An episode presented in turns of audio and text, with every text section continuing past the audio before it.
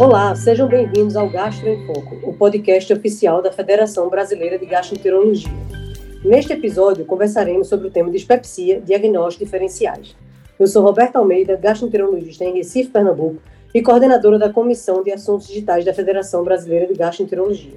E hoje eu tenho o prazer de conversar com o professor doutor José Roberto de Almeida, professor associado da Universidade Federal de Pernambuco, professor emérito da Universidade de Pernambuco, professor titular e coordenador da Faculdade de Medicina Tiradentes, em Pernambuco, ex-presidente da FPG e ex-presidente da Organização Pan-Americana de Gastroenterologia. E o mais importante, meu pai.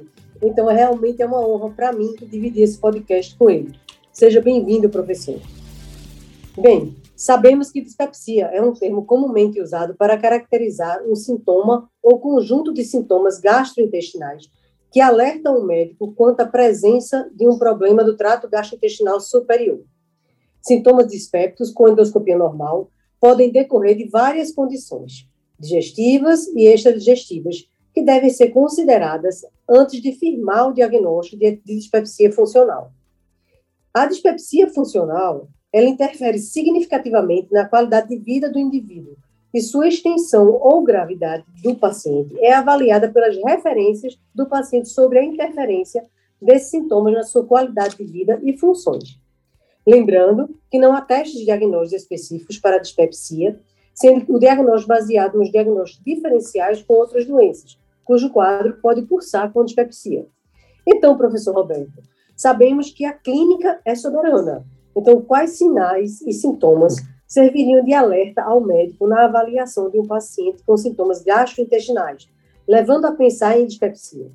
E a sequência dessa investigação teria como base a subdivisão da dispepsia funcional segundo Roma 4? Bom dia a todos. É um prazer imenso participar deste, desse encontro. E é importante dizer o seguinte, que dispepsia é uma entidade que exige uma avaliação clínica completa. O médico tem que ter uma consciência de que a anamnese é 85% do diagnóstico. Na avaliação do paciente com dispepsia, deve ter início com a história clínica completa e exame físico. Deve ser dada também atenção especial à investigação de uso de medicações que podem ser responsáveis pelos sintomas dispépticos, uma vez que, habitualmente, o uso desses medicamentos não é informado espontaneamente pelos pacientes salientando que muitas vezes é importante a interação médico-paciente, porque o diálogo entre os dois tem que ser completo e com entendimento, porque às vezes o paciente, além de não citar completamente o que ele sente, ele esconde ou deixa por um motivo qualquer de citar elementos que são importantes para a avaliação. Deve-se questionar diretamente também sobre o uso de anti-inflamatórios não hormonais e ervas medicinais, que é uma coisa muito corriqueira entre o nosso povo. Também a concomitância de sintomas de doença do refluxo gastroesofágico deve ser investigada.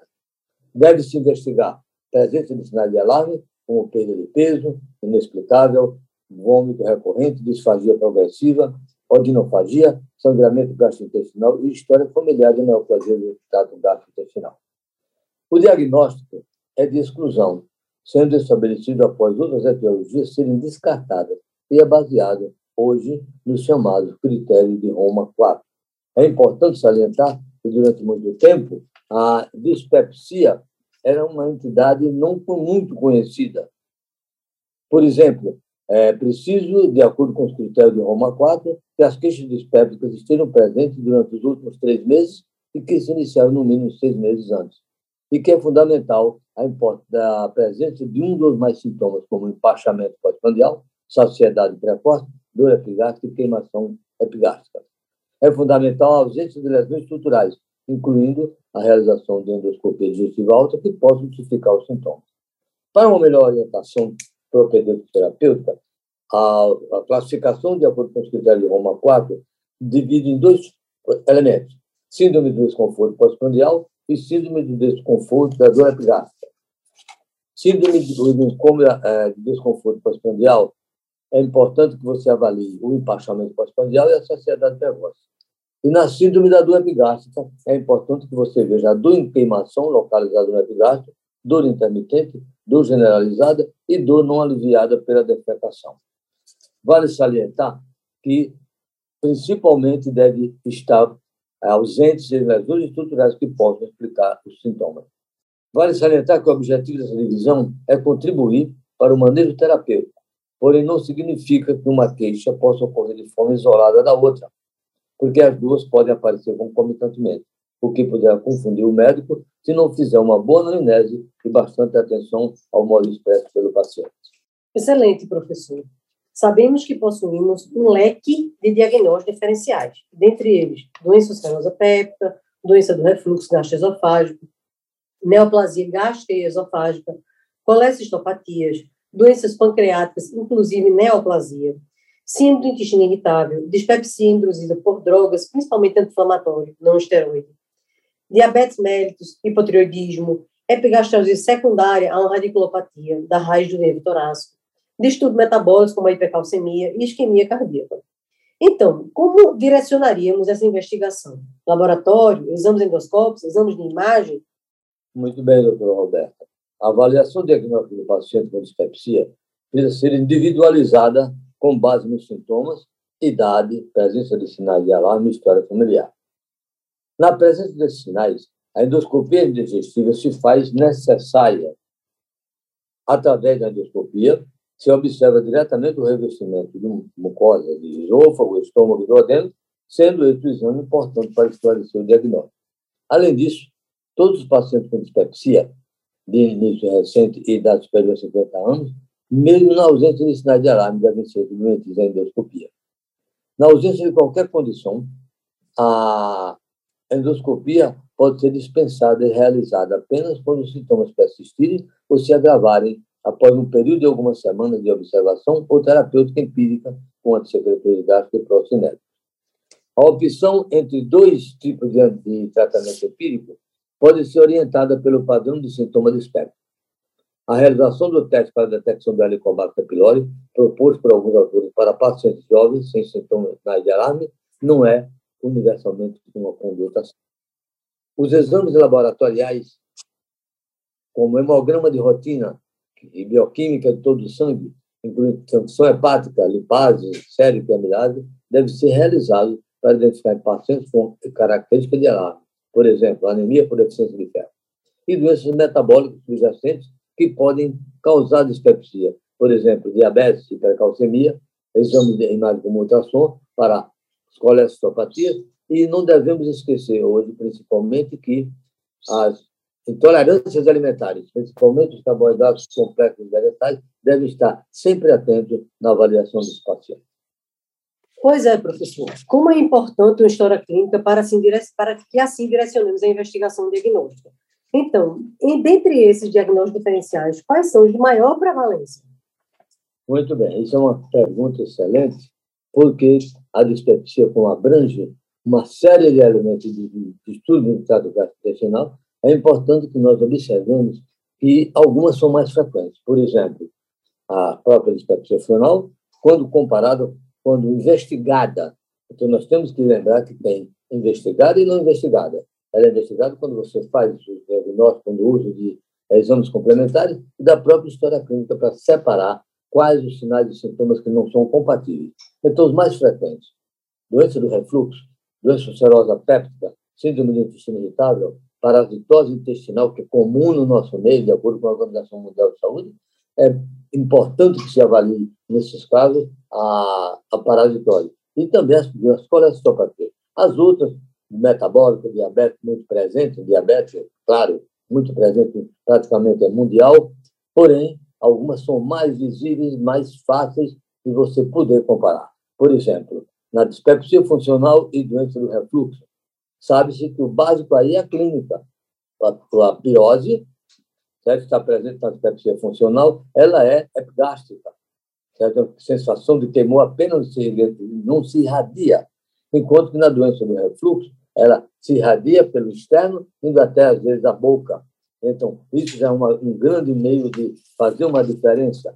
A síndrome, a dispepsia funcional e síndrome irritável, a dor, a dor da dispepsia é superior, a dor da síndrome irritável é mais inferior, certo? Então, deve-se levar esses exames em consideração.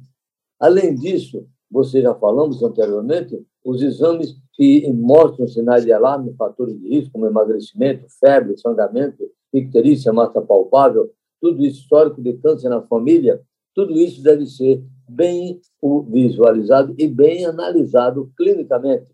A ultrassonografia, quando usada principalmente pra, para é, separar as colecistopatias litiásicas ou qualquer outro processo mais é, intrínseco ao abdômen, e, além disso, um parasitológico de fezes sabe perfeitamente que os corales é, uma, é uma, um parasita que habita a porção superior do aparelho digestivo que pode trazer quadro péptico.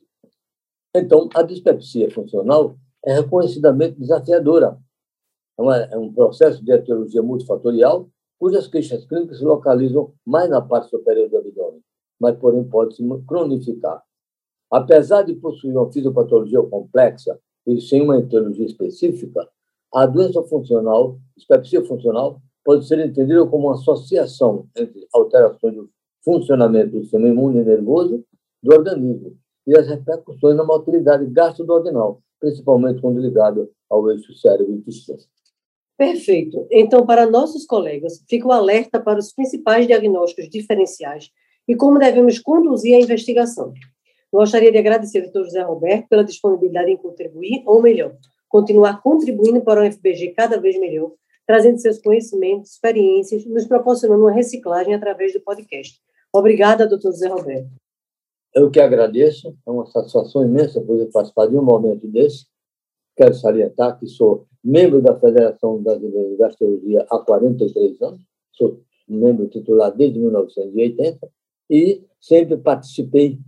A minha vida foi muito participativa em todos os eventos, em tudo que se referia à Federação Brasileira, mesmo antes de ser presidente no, biênio 13 e 14, 2013 2014. E, para mim, é gratificante falar de um tema desse, que é muito estimulante, porque esse tema exige do médico todo um conhecimento de base é, clínica. Quero salientar que, durante toda uma vida, vários séculos, a medicina desarmada, que é a medicina do, do nome, é o dom, é, a atenção é a paciente, foi uma coisa, uma tônica desde o início de, do século. E então, só no final do século XIX é que começaram as mudanças da evidência científica através de exames complementares e que surgiu a chamada medicina armada, que está a cada dia aumentando e minimizando o valor da medicina desarmada, que é a medicina normal. No final do século XIX, o médico só tinha quatro elementos no seu arsenal, que era o estetoscópio, tensiômetro e o termômetro. Certo? E então, a visão, a audição dele, o sentimento dele e a vontade. Assim, a ciência médica cresceu, grandes nomes da ciência médica de todos os séculos foram presentes. E isso é uma coisa que deve ser vista e entendida. Dispepsia é um elemento que exige do médico o seu conhecimento, o seu interior, a ciência e a arte reunidas. Isso deve ser muito bem visualizado para que não se acabe a análise clínica como um elemento principal no diagnóstico qualquer doença. Muito obrigado. Você acabou de ouvir mais um episódio do programa Gastro em Foco, o podcast oficial da Federação Brasileira de Gastroenterologia. Todas as edições estão disponíveis no site www.fbg.org.br e também nas principais plataformas de streaming. Nos encontramos no próximo episódio. Até lá!